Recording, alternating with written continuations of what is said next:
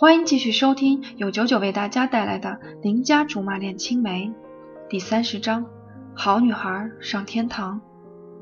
董卓哭得十分认真卖力，看得出他对那个阿乔也不是没有感情的。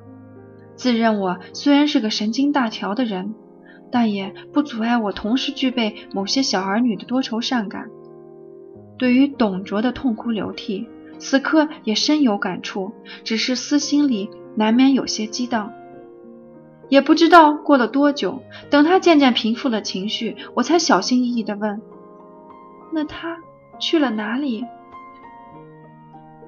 董卓抹干眼泪，用从未有过的沉重口气说道：“上面。”如果说董卓对于阿乔的心情是纯粹的悲伤，那我此刻就是极度的复杂。此前不是没有猜测过，结果也正好印证了我的猜想。接着的一刻，难过是必然的。尽管我们不认识，可他始终在这个世界上存在过。不知道在什么时刻，我们同一条街，尝过同一家小吃，甚至关注过同一个人。也终有一天，我们都会去同样的一个世界。不管是谁，都值得惋惜。可我也是个凡人，有着最庸俗的想法。听到他去世的消息，猛然发现是自己多虑。活着的人比起死去的人，总是有更多的机会。不过想到这里，还是忍不住要扇自己一耳光。这么没人性的念头，太过可怕。其实，我希望他还活着。比起还没上阵就输得彻底，我宁肯面对面较量一次，因为他一旦死去，就会永远刻在董卓心里，就算我出动数控车床都打磨不掉。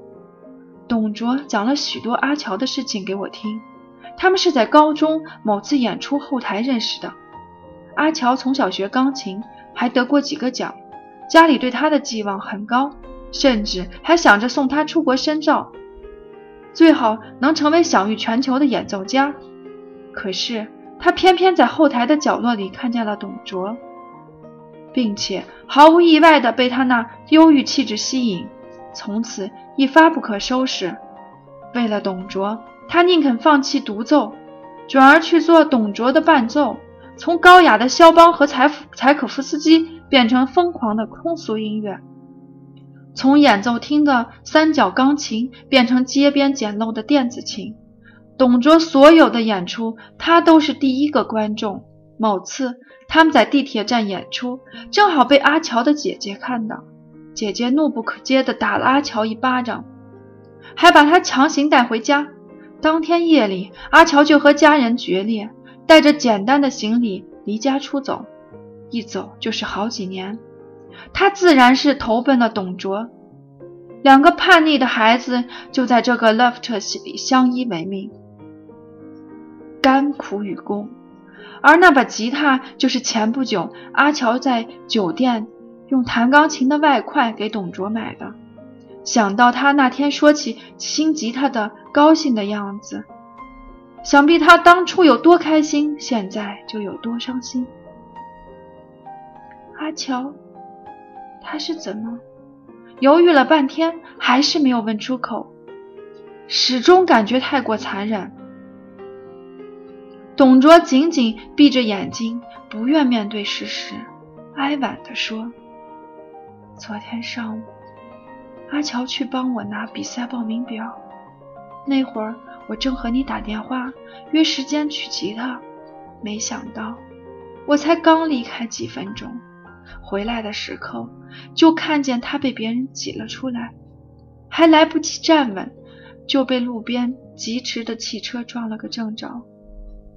董卓握起拳头，在腿上重重敲了一击，我不由得倒吸口冷气。那个惨烈的画面，好像就在眼前似的，甚至都能听到撞击声和刺耳的刹车声，仿佛前一刻还在微笑的女子。后一秒就这么活生生的没了，我当时就这么眼睁睁的看着他倒在血泊里，手里还攥着那张轻飘飘的保命表。董卓神色凄楚，脑中的画面快速播放。阿乔躺在路上，耀眼的阳光直直洒在他瘦弱的身躯上，他的脸一分一分变得苍白模糊，眼中是晶莹的还来不及落下的泪水，纤细的关节微微抽搐，竭尽所能的想要抓住那张白纸。我扔到电话就跑过去，拨开人群。他嘴巴颤抖着想要说话，我把他抱在怀里，从没有觉得他那么轻，轻的像是一阵风。董卓眼里湿着泪水，跳动闪烁，却始终不肯掉落下来。他说不下去了，我也终于不敢再听，只是无力的安慰道：“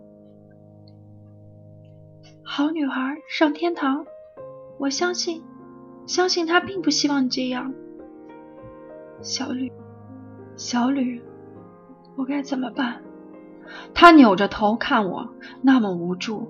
偌大的仓库里填满了悲伤，他孤零零在这里凭吊了那么久，而我却什么都不知道，什么都做不了。暗暗恼怒自己真是没用，口口声声说在乎他，可却偏偏是最无能为力的那一个。董卓，我，唉，实在无言以对。最怕就是这样的事情，连做局外人都显得格格不入，显得不够情深意长，显得落井下石。